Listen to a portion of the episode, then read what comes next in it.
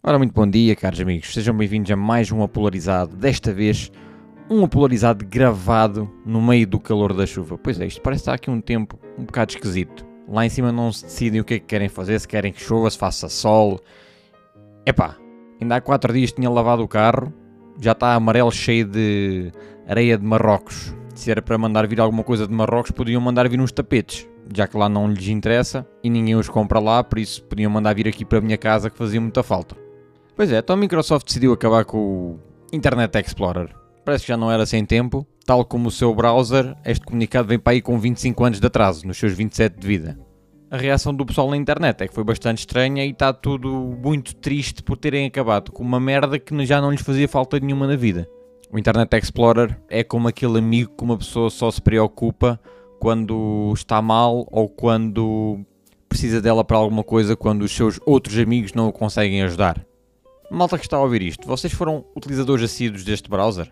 Pá, uma pessoa que deve ter sido de certeza era o. o Carlos Cruz, porque ele ia carregar a foto da menina que queria violar e quando aquilo abria já ela era maior de idade, portanto aí estava tudo bem, só que ele não quis esperar, pronto, e, e, deu no que deu. O Internet Explorer também faz lembrar aquela cota de 40 anos que vai para a pista e ninguém lhe pega simplesmente porque já não consegue acompanhar a nova geração. Estás ali, estás a marcar presença, mas não tens andamento. Havia também quem usasse esse browser apenas único e exclusivamente para procurar coisas que não queriam que ficasse no histórico dos outros. Estas pessoas, claro, não sabiam o que é, que é um separador anónimo, portanto usavam o Internet Explorer para procurar cenas completamente random. Eu lembro-me que uma vez uma, uma amiga minha já conhecida de longa data, pá, sabe que eu percebo assim mais ou menos PCs e tal, e pediu-me para ir dar uma vistoria lá no PC dela porque aquilo estava lento como aos cornos. Pá, aquilo já era um PC com 12 anos em cima, um Intel Centrino, pronto. Quem percebe sabe que em termos de processamento aquela máquina era boa para ir para 2005. Eu vou lá ver e tal, e depois é tipo, ela tinha literalmente mais espaço a ocupar o ecrã com aquelas barras de pesquisa tipo Bing, Yahoo, Google e o caraças do que propriamente página de internet.